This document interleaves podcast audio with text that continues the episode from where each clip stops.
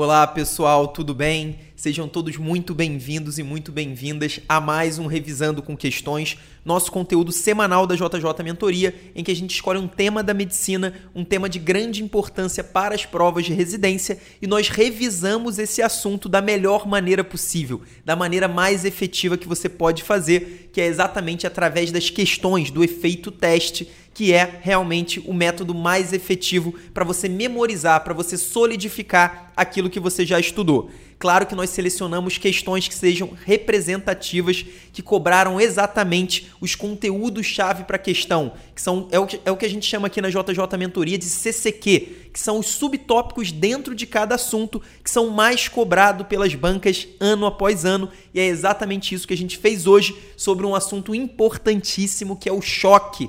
Claro que todo mundo sabe que choque é muito importante para a prática, mas também é muito importante para as provas de residência e para a prova do Revalida, para quem ainda está fazendo a revalidação. É, dentro das provas de residência, o choque está no segundo grupo de maior relevância. Aqui na JJ Mentoria, a gente divide todos os temas em quatro grupos e o choque está no grupo de relevância alta, no segundo grupo, só perde para os tópicos de relevância muito alta. Mas, além de ser um, um tópico de relevância alta, choque também é um assunto relativamente curto, então você não tem tanta coisa assim para memorizar. Claro que tem algumas coisas importantes, mas é um assunto que a gente consegue entender é, a gente não precisa decorar tudo, muitas vezes a gente vai conseguir entender os conceitos e é também daqueles temas que muita gente tem dificuldade, então acaba tendo um índice de erro mais alto do que o esperado e essa pode ser uma grande vantagem para você. Então vamos começar agora vendo as quatro questões de hoje. Então vamos começar por essa questão aqui da PUC do Paraná, um enunciado bem curto, mas opções muito longas. Inclusive, tome cuidado com isso. Muitas vezes, quando as opções de resposta são muito longas, as pessoas acabam pulando, acabam se cansando no meio e acabam pulando informações essenciais. Então toma cuidado com isso. Agora, antes de olhar as opções, eu preciso falar para você qual é a definição formal de choque porque muita gente se confunde, as pessoas associam choque a uma disfunção circulatória. Aquele paciente que está com uma dificuldade circulatória, a gente acha que isso é exatamente choque. Mas na verdade, a definição formal de choque e que pode ser cobrado na sua prova é simplesmente um estado de hipóxia tecidual e celular. Então é o paciente que tem células e tecidos com hipóxia e isso normalmente, na grande maioria das vezes, ocorre devido a um problema circulatório. Então existe essa associação, mas o estado de choque é um estado de hipóxia celular e tecidual. Inclusive o paciente pode ter choque sem ter nenhum problema circulatório. Existem alguns choques hiperdinâmicos. Por exemplo, a gente tem o choque da tirotoxicose, que é causado por um grande consumo de oxigênio. Então o problema não está na entrega do oxigênio, não está na circulação. O problema está no consumo. Apesar de ser raro, isso pode acontecer, mas de qualquer qualquer jeito, hoje que a gente vai a gente está falando de choque focado em prova de residência e em prova de revalida, sem dúvida a gente vai focar, vai focar nos choques circulatórios. E aí a gente tem quatro grandes grupos que você não pode deixar de saber. O primeiro grupo é o, é o choque hipovolêmico, que ocorre, que ocorre simplesmente por uma perda de volemia ou por uma perda de líquidos. Então, existem grandes causas, como, por exemplo, as hemorragias e os vômitos ou diarreias. Então, qualquer perda excessiva de fluido pode causar um choque hipovolêmico. Nós temos o choque cardiogênico, que é uma falha do coração, então a gente tem uma redução de débito cardíaco por conta de uma falha da bomba cardíaca. A gente tem os choques distributivos, que são problemas na circulação periférica, e aí o grande representante dos choques distributivos, sem dúvida nenhuma, é o choque séptico. A gente sabe que o choque séptico é um, é, ele tem como principal problema uma diminuição da resistência vascular periférica. Existem outras causas de choque distributivo, como por exemplo o choque anafilático e o choque neurogênico, mas sem dúvida nenhuma o principal é o choque séptico. E por fim, o quarto tipo de choque são os choques obstrutivos. E aí principalmente a gente tem o TEP maciço, né, o tromboembolismo pulmonar. Então imagina um trombo que se aloja num grande vaso sanguíneo pulmonar. Então imagina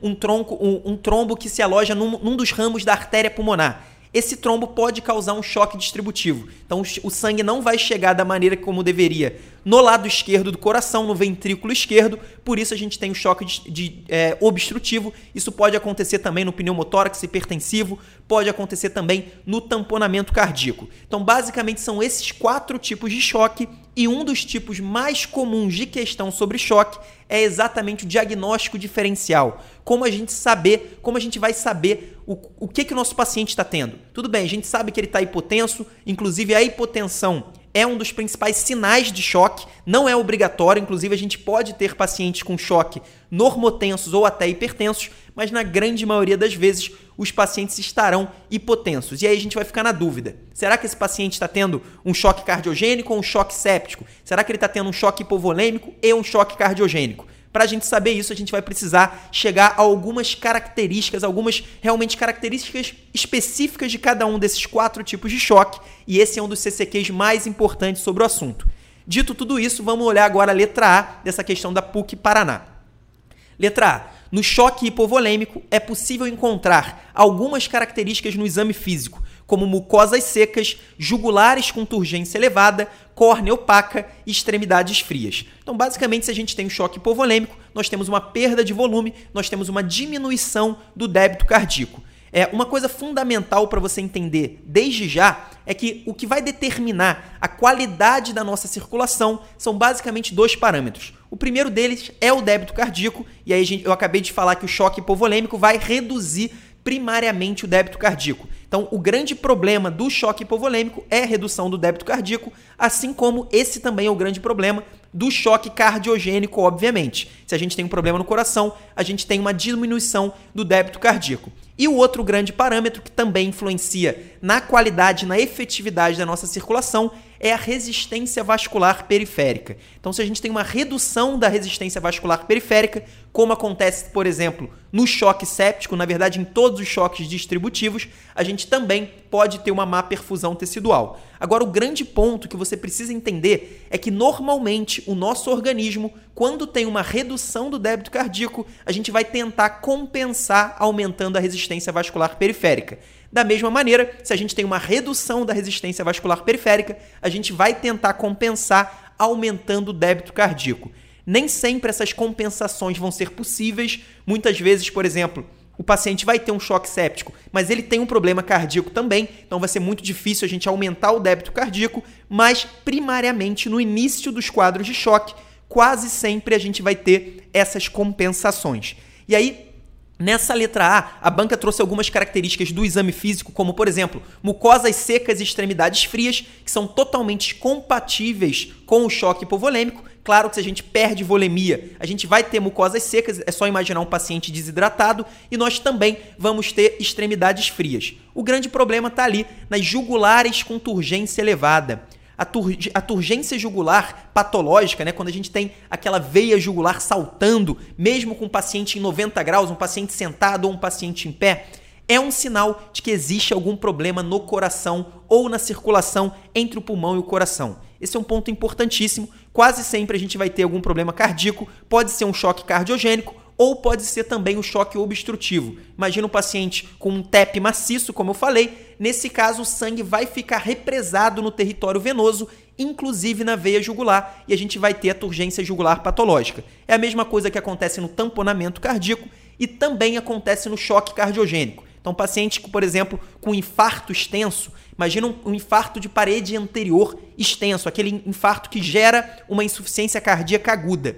Nesse caso, claramente, o coração não vai conseguir bombear o sangue e o sangue também vai se acumular e se acumular até a jugular. Então, a turgência jugular aumentada, a turgência jugular patológica, é um sinal de problema no coração. Ou é um choque obstrutivo ou é um choque cardiogênico. Na verdade, o choque hipovolêmico não está relacionado. Como a gente tem pouca volemia, é óbvio que a gente não vai ter uma turgência, um acúmulo de sangue. Na verdade, a gente está perdendo sangue ou perdendo algum tipo de fluido. Por isso, a letra A está errada. Indo para a letra B, a letra B diz o seguinte: a presença de terceira bulha em um paciente com choque indica tamponamento cardíaco, assim como a presença da tríade de Beck, que é representada por bulhas abafadas pulso paradoxal e sinal de Kussmaul. Então a banca está falando tamponamento cardíaco, O tamponamento cardíaco é um exemplo de choque obstrutivo, é um choque em que o coração não consegue se expandir, porque o coração está limitado por alguma coisa que está tamponando. Normalmente é sangue, pode ser algum outro tipo de fluido, mas nós temos um coração tamponado. Então o coração não consegue fazer a diástole e a sístole como normalmente é, ele deveria, e por isso a gente tem um paciente com choque circulatório. As grandes características do tamponamento cardíaco são exatamente a tríade de Beck e o que a gente chama de pulso paradoxal. O que é o pulso paradoxal? Vamos começar por isso. O pulso paradoxal é quando o paciente tem uma grande queda de pressão arterial sistólica durante a inspiração. Então, quando essa queda supera 10 milímetros de mercúrio, esse é o que a gente chama de pulso paradoxal e é um sinal de tamponamento cardíaco. Já a tríade de Beck que é exatamente o que a banca colocou aqui. A banca falou que eram bolhas abafadas, pulso paradoxal e sinal de Kussmaul. Desses, dessas três alterações que a banca citou, a única que de fato faz parte da tríade de Beck são as bulhas abafadas. Então a hipofonese de bulha, como o coração está tamponado, tem algum líquido na cavidade pericárdica, obviamente a gente vai ter sim uma hipofonese de bulhas, vai ser mais difícil a gente auscultar as bulhas cardíacas. Porém, o pulso paradoxal apesar de ser compatível com tamponamento, não faz parte da tríade de Beck. Então, cuidado com as pegadinhas. O pulso paradoxal é característico do tamponamento, mas não faz parte da, da, da tríade de Beck, assim como o sinal de Kussmaul. E aí, cuidado para não confundir o sinal de Kussmaul com a respiração de Kussmaul. A respiração de Kussmaul está associada a acidoses graves, especialmente a acidose diabética, não tem nada a ver com o tamponamento cardíaco, mas o sinal de Kussmaul, esse sim pode ter a ver com o tamponamento cardíaco, tem uma relação estreita e o sinal de Kussmaul nada mais é do que durante a inspiração o paciente ele não melhora da turgência jugular, pelo contrário, a turgência jugular aumenta ainda mais. E por que, que isso é uma alteração? Porque normalmente durante a inspiração o sangue tende a entrar pelo átrio direito, ele sai da circulação venosa e vai para as câmaras cardíacas. Agora, o paciente que tem um tamponamento, ele não tem essa diástole da maneira como deveria, ele não tem um coração com essa elasticidade que deveria ter, e por isso, ao invés de aumentar, ao invés de diminuir a turgência jugular, essa turgência acaba aumentando, porque o sangue venoso de outras partes do, do corpo, eles vão em direção ao tórax por conta do aumento é, do, do, volume torax, do, do volume torácico que diminui a pressão. Então, essa redução da pressão intratorácica, ela atrai o sangue do resto do corpo, mas o sangue não consegue entrar no coração ou, ou consegue entrar em muito menor grau por conta do tamponamento.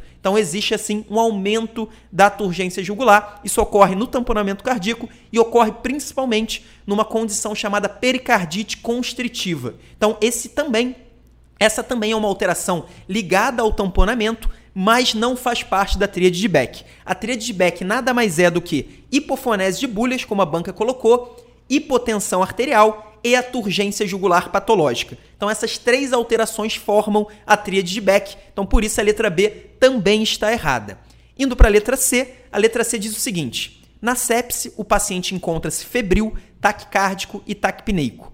Se analisarmos o seu padrão circulatório, encontraríamos uma resistência vascular periférica aumentada, junto com um aumento de débito cardíaco e redução da pressão venosa central. Então essa opção está claramente errada e está errada porque diz que a resistência vascular periférica está aumentada na sepse. É muito pelo contrário, quando nós temos principalmente um choque séptico, o paciente tem uma redução da resistência vascular periférica. A tendência in inicial com essa redução da resistência é um aumento do débito cardíaco, isso se o paciente tiver reserva cardíaca. Então, o paciente tiver uma boa função cardiológica, ele vai ter um pequeno aumento no débito cardíaco, tentando compensar essa resistência vascular periférica. Mais uma opção errada. Vamos pular a letra D, primeiro vamos para a letra E, que diz o seguinte.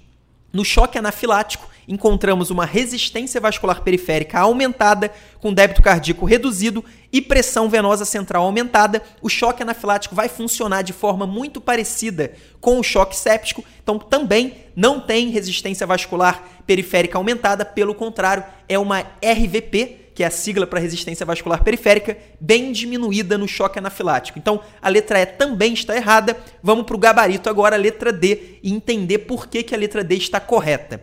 A letra D diz o seguinte: a presença de uma resistência vascular periférica elevada, débito cardíaco reduzido, pressão venosa central e pressão de oclusão capilar pulmonar elevada podem sugerir a presença de choque cardiogênico. Então, uma opção que fala sobre choque cardiogênico, vamos olhar alteração por alteração para ver se faz sentido. Primeiro, a banca diz que uma resistência vascular periférica elevada associada a um débito cardíaco reduzido. Como eu falei, o problema inicial, o problema primário do choque cardiogênico é, obviamente, uma redução do débito cardíaco. Então, o débito cardíaco diminui e nosso, o nosso mecanismo compensatório é exatamente elevar a resistência vascular periférica. Então, o início da opção está correta e depois ela vai dizer o seguinte: a pressão venosa central e a pressão de oclusão capilar pulmonar elevados também são típicos do choque cardiogênico. O que, que significa pressão venosa central e o que, que significa pressão de oclusão de capilar pulmonar? Basicamente, você vai memorizar o seguinte: a pressão venosa central ela está relacionada à pressão no átrio direito. Então, quanto maior for a pressão do átrio direito, maior é a pressão venosa central. Da mesma maneira, a pressão de oclusão capilar pulmonar ela está associada diretamente à pressão no átrio esquerdo. Então, quanto maior for a pressão no átrio esquerdo, maior também vai ser a pressão de oclusão capilar pulmonar. E se a gente pensar no mecanismo principal do choque cardiogênico, o que, que normalmente acontece? Imagina um paciente com um infarto de parede anterior extenso, para ficar naquele exemplo, esse é um paciente que vai ter uma disfunção aguda no ventrículo esquerdo. Então, o ventrículo esquerdo não vai conseguir bombear o sangue como ele deveria. O que, que vai acontecer então? Vai começar a acumular sangue no átrio esquerdo e depois também vai acumular sangue no lado direito do coração, incluindo o ventrículo direito e o átrio direito. Ou seja, vai aumentar tanto a pressão no átrio esquerdo quanto a pressão no átrio direito. Então, vai aumentar sim a pressão venosa central e a pressão de oclusão da artéria pulmonar ou dos capilares pulmonares. Então, esse é um ponto importantíssimo. Você precisa saber esses parâmetros, esses parâmetros de volume, tanto pressão venosa central, pressão de oclusão do capilar pulmonar, porque muitas vezes isso vai ser a chave para você acertar a questão.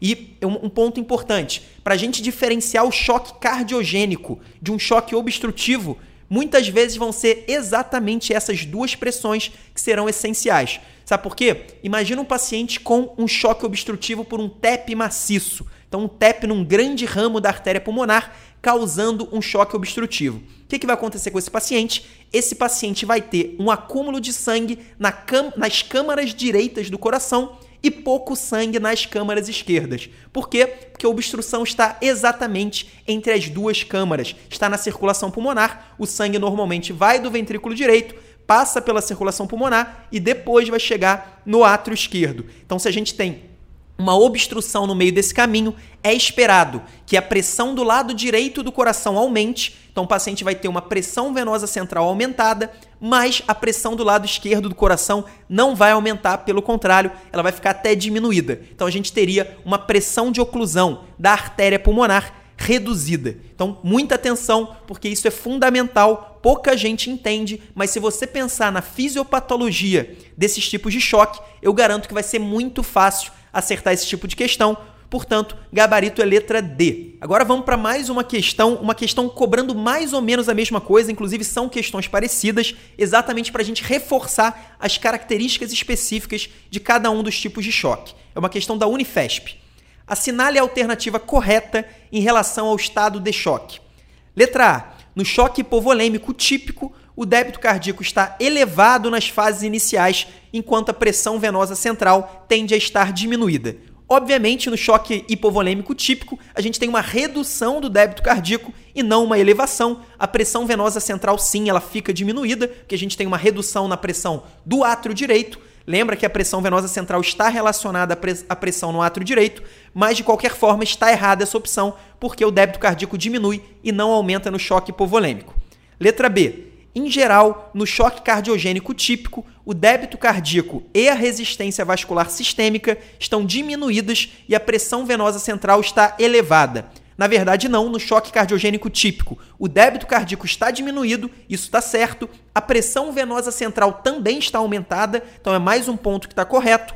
Porém, a resistência vascular sistêmica não está diminuída. Na verdade, ela tende a aumentar como um mecanismo compensatório no nosso corpo. Claro que isso a gente está falando das fases iniciais de uma maneira típica, mas o típico é exatamente isso. Quando a gente tem uma queda do débito cardíaco, a gente aumenta a resistência vascular sistêmica como um mecanismo compensatório. Mais uma vez, opção errada.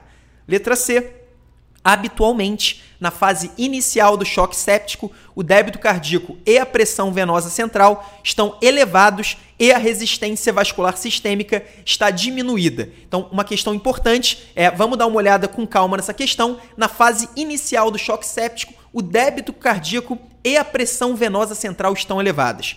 Então, o débito cardíaco até pode estar aumentada na fase inicial do choque séptico. Isso acontece normalmente com um paciente que tem uma boa função cardíaca. Então, paciente normalmente jovem, se for, muito, se for, se for um paciente muito idoso com comorbidades, isso normalmente não ocorre, mas em pacientes jovens que, tem, é, que, que fazem o choque séptico, eles acabam aumentando o débito cardíaco.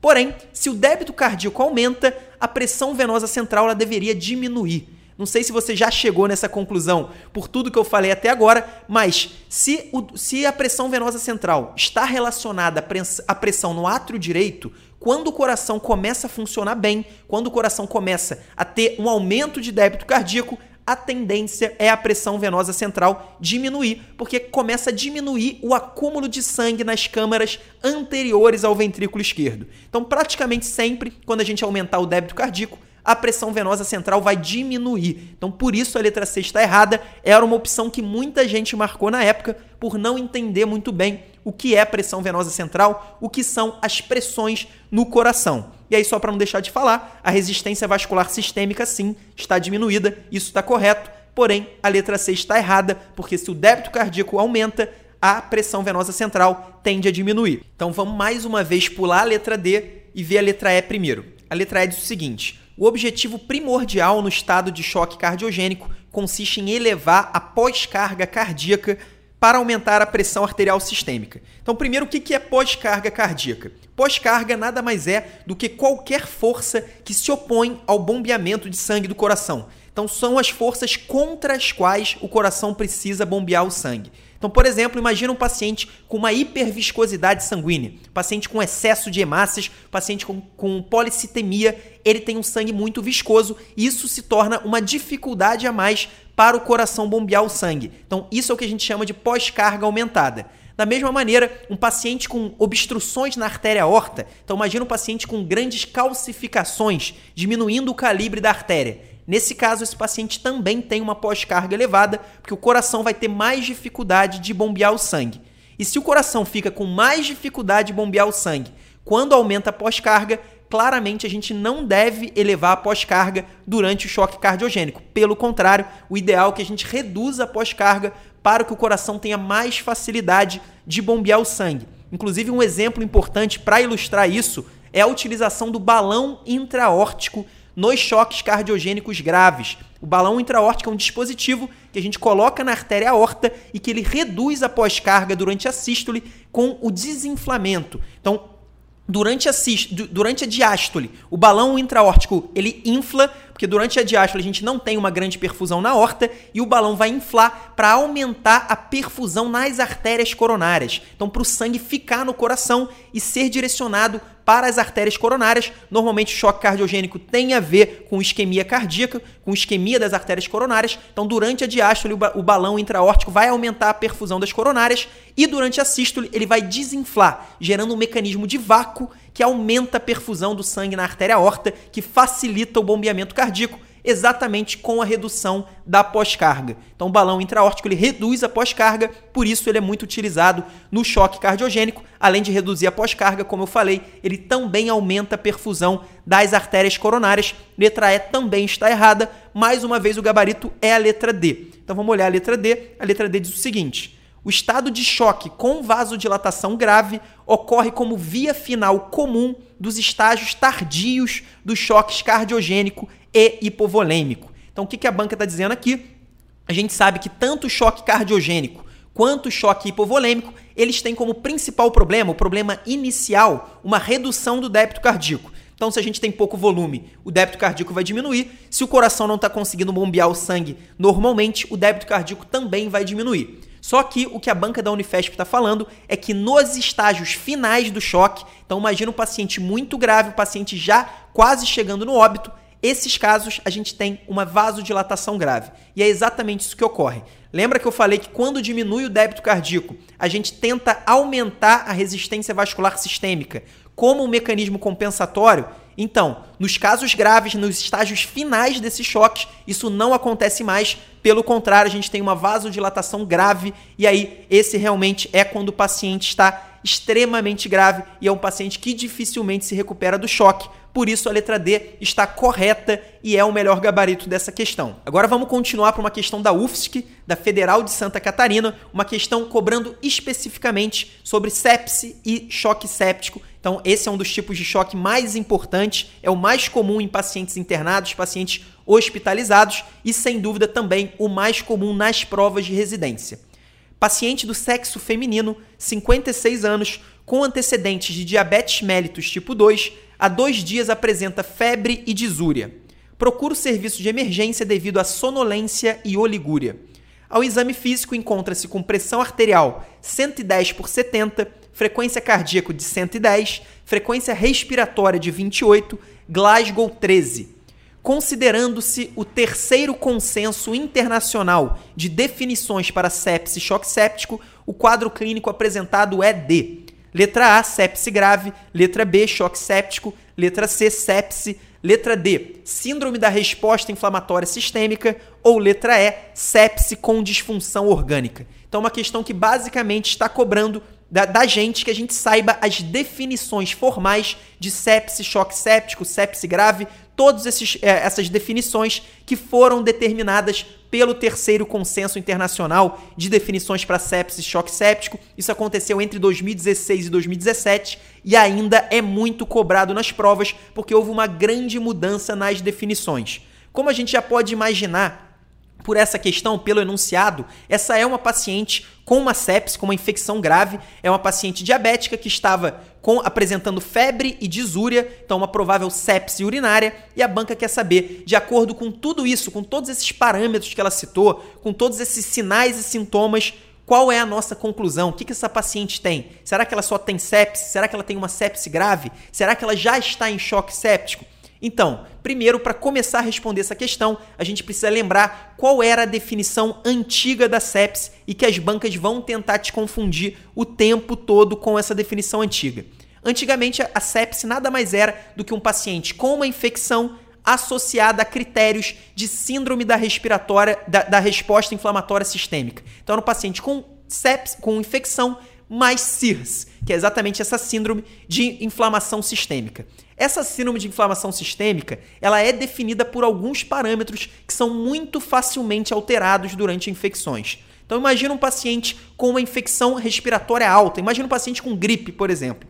Esse paciente, se ele tiver uma gripe associada a uma taquipneia e uma taquicardia, ele já era considerado como um paciente com sepse. E por quê? Porque o paciente vai ter uma infecção respiratória, então ele tem uma infecção localizada, inclusive a gente nem vai saber se é causada por, pelo influenza, se é causada por uma bactéria, na, na hora a gente não vai saber, só se fizer um teste específico, mas se o paciente já tivesse taquicardia e taquipneia, ou se esse paciente tivesse febre e leucocitose, ele já se enquadrava nos critérios da síndrome da, da, resposta inflamatória sistêmica e isso, somado à infecção respiratória, já fechava o critério para sepse.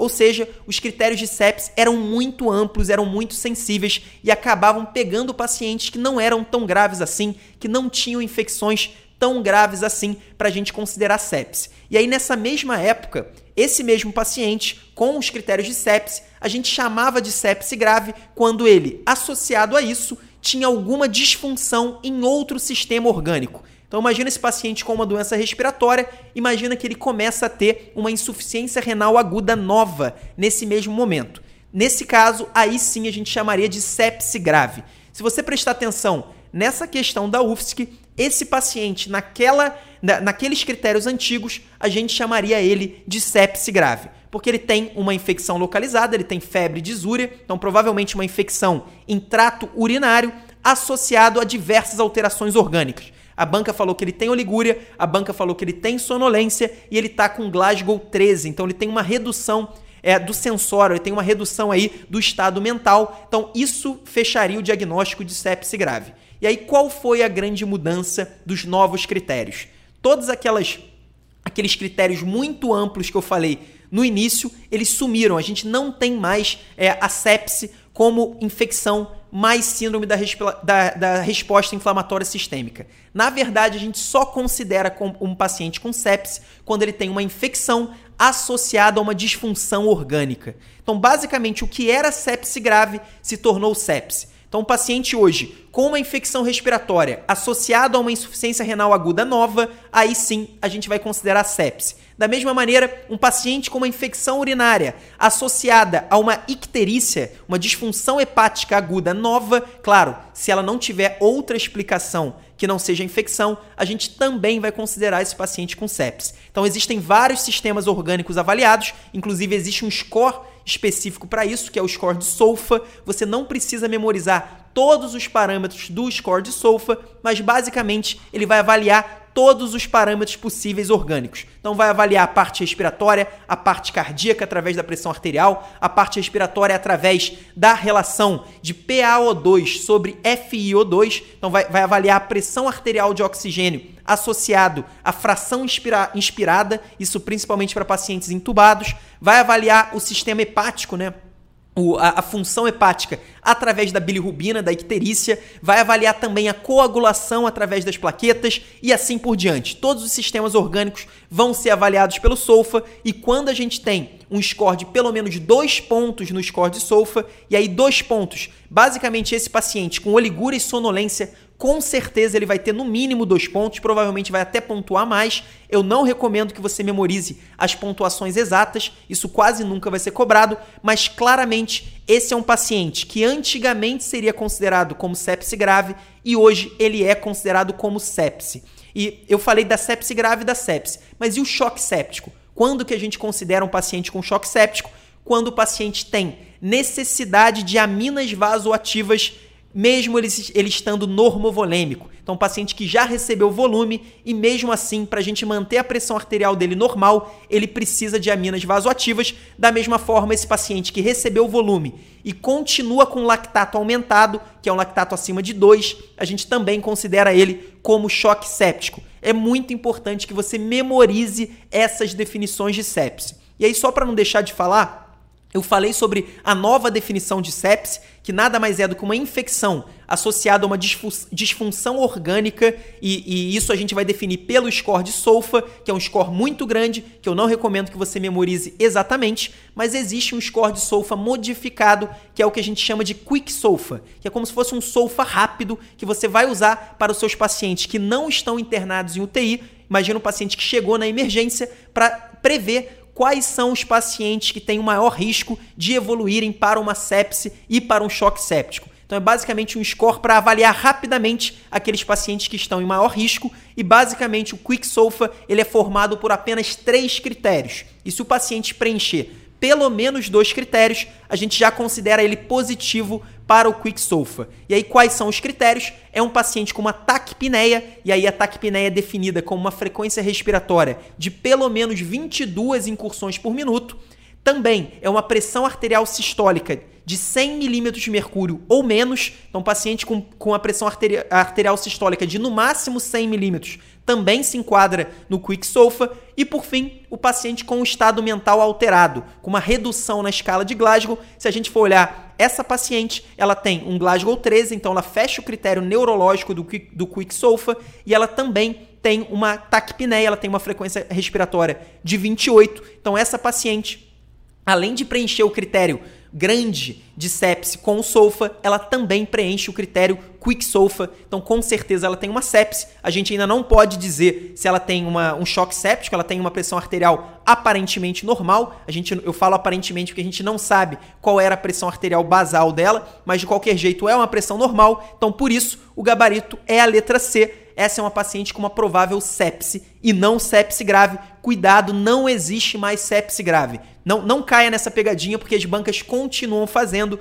e muita gente continua errando. Agora, para finalizar essa questão da USP Ribeirão Preto, cobrando agora um detalhe dentro de choque. A gente está falando o tempo todo de choque, sempre com foco nos adultos. Claro, os adultos são os mais atingidos por essa doença, né? Por essa por esse problema, porém, o choque, claro, também pode acometer as crianças. E sempre quando as bancas pegam doenças que são tipicamente de adultos e colocam num contexto pediátrico, são questões sempre muito difíceis e com grande índice de erro, mas eu vou resumir os detalhes sobre choque em criança e eu tenho certeza que você vai acertar praticamente todas as questões sobre o assunto. Primeiro vamos dar uma olhada no enunciado.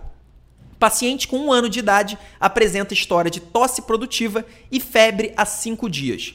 A mãe leva o paciente para o pronto atendimento, relatando apatia e piora do esforço respiratório há um dia, não conseguindo se alimentar direito nem ingerir líquidos. No atendimento inicial, o paciente apresenta frequência cardíaca de 190, frequência respiratória de 60, pulsos finos, perfusão periférica de 6 segundos, PA de 53 por 37. Foi feita permeabilização de vias aéreas, ofertado oxigênio adequadamente e feito ao todo 80 ml por quilo de soro fisiológico e também foi feito antibiótico. Após as medidas iniciais, a pressão arterial aferida é 60 por 42, a frequência cardíaca é de 170, com o fígado rebaixado a 6 centímetros do rebordo costal direito, a palpação a melhor conduta a se tornar neste momento e a justificativa é. Então, antes de olhar as opções, vamos resumir basicamente as diferenças entre o choque na criança e o choque no adulto. Obviamente, o choque na criança é bem menos comum do que o choque no adulto, mas esse é um quadro, se você prestar atenção no enunciado, um paciente com uma má perfusão periférica, ele tem uma, perfusão de 6 segundos associada a pulsos finos, também está hipotenso e tem um histórico de de, de infecção respiratória. Então ele estava com, com, uma história de tosse produtiva e febre há cinco dias. Então esse é um quadro típico de sepse pulmonar. E eu vou além, além de sepse pulmonar, é um quadro de choque séptico. E por que, que eu estou dizendo isso? A banca citou que já foram feitos 80 ml por quilo de soro fisiológico e também foi feito antibiótico e o paciente continuou com uma pressão baixa, continuou com 60 por 42. E aí como é feito a, como é feita a reposição volêmica para crianças com choque séptico? Inicialmente é feito 20 ml por quilo, então a gente, a gente faz a reposição rápida de 20 ml por quilo e essa dose ela é repetida até que o paciente melhore ou até que o paciente comece a ter sinais de hipervolemia. Então, quando começa a ter algum problema com a reposição ou o paciente melhora, a gente para a reposição volêmica. Nesse caso, se você prestar atenção, a banca citou que o fígado do, do, desse, dessa criança, né, desse lactente, está rebaixado a 6 centímetros do rebordo costal direito. Esse é um sinal claro para gente que esse paciente está com uma hepatomegalia e que esse paciente muito provavelmente está congesto. Então, esse é um dos sinais de hipervolemia na criança. Outros sinais seriam os estertores crepitantes bibasais, né, o paciente com o pulmão crepitando bilateralmente também é um sinal de hipervolemia e isso vai ser fundamental para guiar as condutas no choque séptico na criança. Então, não existe um limite máximo que a gente tenha que seguir de reposição volêmica. A gente vai repetindo bolos de 20 ml por quilo até que o paciente melhore, torne a pressão, que, que a pressão arterial dele volte ao normal, que a perfusão periférica volte ao, ao normal, ou que esse paciente comece a, a, dar sinais de hipervolemia. Nesse caso, a banca foi muito clara, dando o, o, a hepatomegalia, o fígado aumentado, o fígado palpável a 6 centímetros do rebordo costal direito. Então, esse é um caso de choque séptico e com certeza a gente vai precisar de aminas vasoativas. E aí, agora sim, vamos dar uma olhada no enunciado, só para a gente já excluir algumas opções e mostrar quais são as opções que a gente vai ter que escolher. Letra A, iniciar noradrenalina, pois trata-se de um choque séptico quente. Letra B, fazer mais 40 ml por quilo de soro fisiológico, pois a volemia ainda não está adequada. Essa letra B, com certeza, a gente já vai excluir. Letra C, hidrocortisona na dose de 100 mg, pois caracteriza um choque refratário. E letra D, iniciar dopamina, pois trata-se de um choque séptico descompensado. Então, basicamente, a gente vai ter que escolher entre a noradrenalina, a hidrocortisona e a dopamina. Eu já adianto que a hidrocortisona a gente só vai usar quando as aminas vasoativas, então quando a gente usar a noradrenalina, a adrenalina ou a dopamina e elas não surtirem efeito. Aí sim a gente vai chamar de um choque séptico refratário e aí sim estaria indicada a hidrocortisona. Então, por enquanto, como a gente ainda não fez nenhuma mina, a gente não vai utilizar a hidrocortisona. A dúvida é entre noradrenalina e dopamina. Para a gente acertar essa questão, a gente precisa saber a grande divisão do choque séptico na criança. Por um lado, existe o choque séptico, que é chamado de choque frio, e por outro é o choque quente. E qual que é a diferença clínica? Basicamente, no choque frio, a gente vai ter uma má perfusão periférica. Nesse caso, a gente tem uma perfusão periférica de 6 segundos. E nós vamos ter também pulsos finos e pulsos muito fracos, que é o que a gente chama de pulso filiforme. Então, nesse caso, a banca também foi muito clara em, em descrever para gente um choque frio. Por outro lado, um choque quente seria o paciente com hipotensão, paciente com má perfusão periférica associada a uma perfusão adequada. Então a gente clinicamente o paciente estaria aparentemente bem perfundido. Então ele teria é, essa perfusão capilar normal, ele não teria esses pulsos é, finos e, e, filiformes, mas ele teria uma má perfusão orgânica em órgãos importantes. Então essa é uma divisão, isso até pode ter no adulto também, mas na criança é mais comum e a gente faz essa divisão porque isso vai alterar a nossa conduta. Se esse paciente tivesse um choque quente, a conduta seria o uso da noradrenalina. Como ele tem um choque frio, a conduta vai ser ou a dopamina, que é o gabarito, a letra D, ou a adrenalina. Inclusive, hoje em dia é preferível a adrenalina e, em segundo lugar, a gente tem a dopamina. São duas opções válidas, mas de qualquer jeito, a única opção válida que a banca colocou nas respostas foi a dopamina. Então, a resposta é a letra D, iniciar dopamina, pois trata-se de um choque séptico descompensado. E por que, que a gente vai usar a dopamina? Primeiro, porque a gente já fez a reposição volêmica e ela não surtiu efeito. E o nosso paciente já começou a dar sinais de hipervolemia, mais especificamente esse fígado rebaixado a 6 centímetros. E segundo, porque trata-se de um choque frio e não de um choque quente. Se fosse um choque quente, a gente usaria a noradrenalina. Como é um choque frio, a gente vai usar ou a dopamina ou a adrenalina. Se você memorizar tudo isso que eu falei nos últimos 30 segundos, eu garanto que você vai acertar todas as questões sobre choque séptico na infância. Bom, pessoal, essas foram as quatro questões de hoje sobre choque. Espero que você tenha aprendido diversos conceitos importantes sobre esse tema. Claro que não é um tema fácil, é um tema que você provavelmente vai precisar assistir alguns trechos desse vídeo de novo, mas eu tenho certeza que vai valer a pena para você acertar questões que muita gente vai errar. Um abraço e até a próxima semana.